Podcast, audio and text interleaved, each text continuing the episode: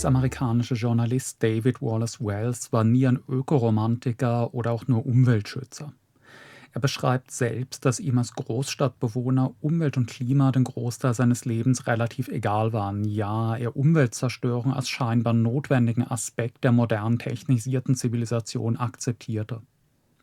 Bis er in den 2010er Jahren begann, sich immer intensiver mit dem Thema der Erderwärmung zu beschäftigen und eine schockierende Feststellung zu machen die beruhigende Rhetorik und Medien, in Medien und Politik, die den Klimawandel in einschläfernden Sonntagsreden als zwar ernstes Thema, aber auch nicht als existenzbedrohende Gefahr thematisierten, standen einem krassen, einem geradezu grotesken Gegensatz zum wissenschaftlichen Kenntnisstand. Dieser wissenschaftliche Kenntnisstand zeigte klar und deutlich, dass der Klimawandel nicht einfach ein Problem unter vielen war, sondern die Erde innerhalb von ein paar Generationen in eine dystopische Hölle zu verwandeln drohte. Und schlimmer noch, je mehr er sich mit dem Thema beschäftigte, desto klarer wurde ihm, dass es nicht einmal nur um überflutete Küstenstädte, mehr Wirbelstürme, Verschlechterung der Ernährungslage, mehr Hitzetote, ökonomische Dauerkrisen und allgemeinen Rückgang des zivilisatorischen Entwicklungsniveaus durch den Klimawandel ging sondern dass der klimatische Rahmen, innerhalb dessen Menschen biologisch als Spezies leben können, erschreckend schmal war und der menschengemachte Klimawandel diesen Rahmen in den wissenschaftlich durchgespielten Worst-Case-Szenarien zu sprengen drohte. Wenn die Erderwärmung weiterging wie in den pessimistischsten Szenarien, dann drohte sich ein großer Teil der Erdoberfläche in eine für Menschen schlicht nicht mehr bewohnbare Todeszone zu verwandeln. Wallace Wells beschreibt, wie ihn, je mehr Studien und Bücher über das Thema er las, zunehmend Panik ergriff. Und verwirrt fragte er sich, warum ist das nicht jeden Tag Hauptthema aller Zeitungen und Fernsehsender? Warum versagen Medien und Politik so eklatant darin, die wirkliche Dramatik der Situation begreiflich zu machen? In dieser Diskrepanz zwischen öffentlicher Wahrnehmung und wissenschaftlichem Kenntnisstand, so wurde ihm klar, ging nicht zuletzt auf ein Versagen der Wissenschaftskommunikation zurück. Naturwissenschaftlerinnen lieben meistens keine grellen Farben, verkünden ungern sensationell klingende Behauptungen, durch die sie in den Ruf der Unseriosität geraten könnten. Umso mehr galt das für das Thema des Klimawandels, das in den letzten 20 bis 30 Jahren zu einem politisch heiß umkämpften diskursiven Schlachtfeld geworden ist mit der Klimawandelleugner- bzw. Skeptiker-Szene ist eine der größten und aggressivsten antiwissenschaftlichen Bewegungen der Moderne entstanden, die inzwischen in den politisch-ideologischen Kernbestand der politischen Rechten integriert wurde und bei den amerikanischen Republikanern wie in vielen anderen großen Rechtsparteien rund um die Welt enorm einflussreich geworden ist um sich gegenüber dieser begierig auf jeden Vorwand lauernden Klimaskeptikerbewegung keine Verletzlichkeit zu erlauben, seien die meisten auf den Klimawandel spezialisierten Wissenschaftlerinnen und Forschungsinstitute übervorsichtig geworden hätten in ihrer öffentlichen Kommunikation nur über hieb- und stichfest gesichertes in den vorsichtigsten Worten gesprochen, abgemildert durch eine Flut von könnte, möglicherweise etc. und mit ständigem Verweis auf noch bestehende Unsicherheiten. In der Angst, man könnte sie, wenn sie deutlicher, schärfer, warmender sprechen, als Weltuntergangspropheten diskreditieren. Das mag ehrenwert sein, aber zielführend für die Mobilisierung der Öffentlichkeit ist es nicht auch als fast der gesamten wissenschaftlichen Community die potenziell zivilisationsbedrohende Dramatik der Situation schon längst bewusst war, führte das dazu, dass Nachrichten über den Klimawandel noch jahrelang dröge Randmeldungen blieben, die kaum jemanden interessierten und die nur von wenigen verstanden wurden und dazu, dass in Politik und Medien ein völlig unangemessener Optimismus herrschte, suggeriert wurde, dass das 1,5 Grad Ziel mit nur ein bisschen gutem Willen erreichbar sei und der Klimawandel überhaupt zwar eine Herausforderung, aber keine Katastrophe sei während TV-Nachrichten über die Beschlüsse irgendwelcher Klimakonferenzen immer noch den Eindruck erweckten, die Gefahr einer Erderwärmung um 1,5 Grad sei nun durch die weisen Maßnahmen der Politik gebannt, wurde in der naturwissenschaftlichen Community längst eine Erwärmung um 4 bis 5 Grad allein bis 2001, 2100 für realistisch, ja wahrscheinlich gehalten und Modellszenarien durchgespielt, was denn eigentlich im für denkbar gehaltenen Worst-Case-Szenario eine Erwärmung um 6, 8 oder 10 10 Grad passieren würde. Die paar wenigen im Rampenlicht der Öffentlichkeit stehenden Figuren, die sich dieser Erkenntnisse bewusst waren und sie nicht in Zuckerwatte packten, sondern klar und hart aussprachen, dass die Menschheit gerade direkt auf den Kollaps der modernen Zivilisation zusteuerte, wurden von einer Öffentlichkeit, die überwiegend so gut wie gar nichts über den Klimawandel wusste, als verschrobene Hysterikerinnen abgestempelt.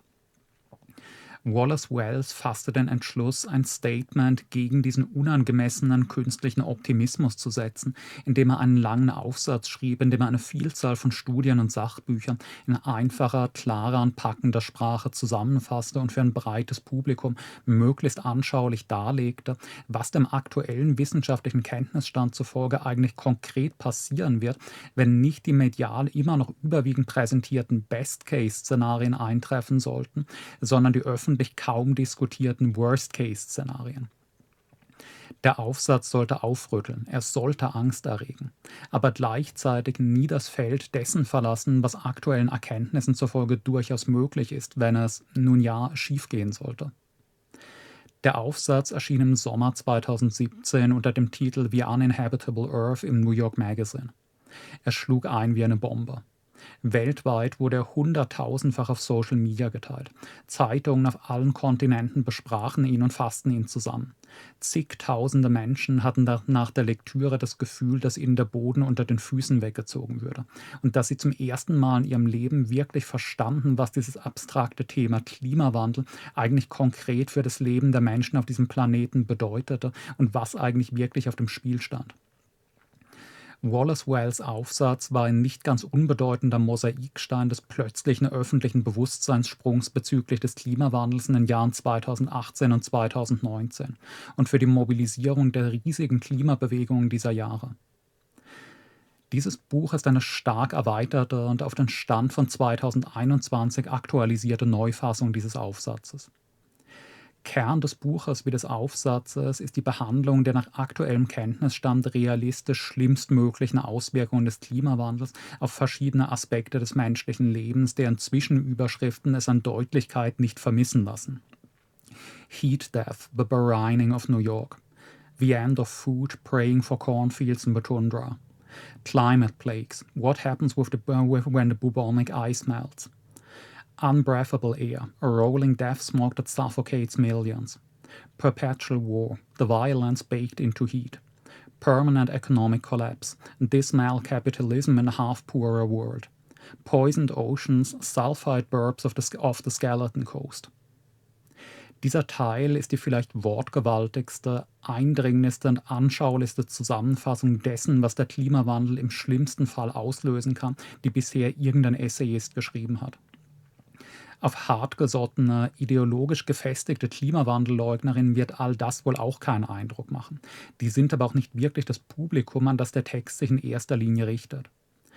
Ansprechen will er Menschen, die den menschengemachten Klimawandel für real und ein Problem halten, bisher aber keine klare, konkrete Vorstellung von der Größenordnung der heranrollenden Katastrophe hatten. Den Klimawandel für eines unter vielen gesellschaftlichen Problemen hielten, statt für die schwerste Gefahr, der die Menschheit jemals ausgesetzt war. Wer diesen Aufsatz gelesen hat, wird mit hoher Wahrscheinlichkeit erst Angst empfinden und dann den dringenden Impuls, sofort etwas gegen dieses Desaster zu unternehmen und andere Menschen zu motivieren, ebenfalls dagegen zu kämpfen. Kein anderer Text über den Klimawandel, den ich jemals gelesen habe, hat eine so aufrüttelnde Wirkung, eine solche Wucht.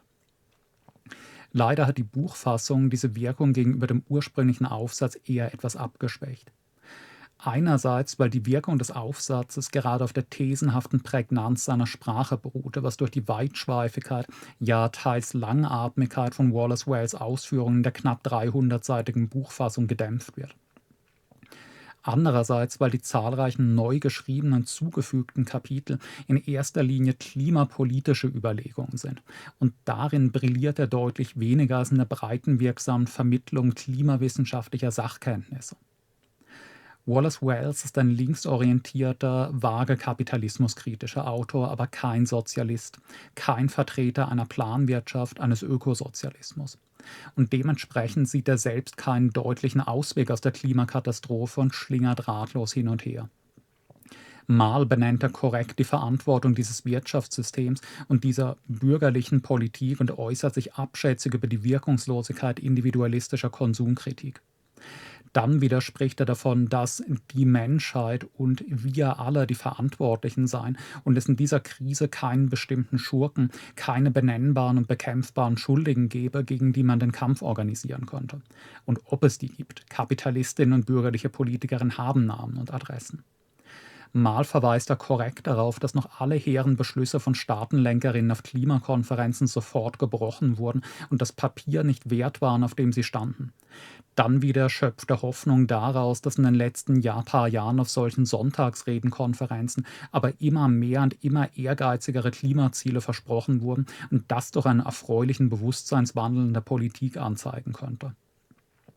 Mal verfällt er in völlige Hoffnungslosigkeit angesichts der scheinbaren Aussichtslosigkeit der Lage. Dann verfällt er plötzlich wieder in einen irritierenden Optimismus. Durch technologische Innovationen in Verbindung mit guten klimapolitischen Entschlüssen könnten die Staaten der Welt ja vielleicht doch noch das 2 oder gar das 1,5 Grad Ziel einhalten. Irgendeine erkennbare Handlungsanleitung ergibt sich aus diesen ungeordneten und oft widersprüchlichen klimapolitischen vermischten Gedanken nicht. Und letztlich wirken sie in ihrer Mischung aus Fatalismus und Hoffnung auf weise Entschlüsse der bürgerlichen Politik eher lähmend als motivierend.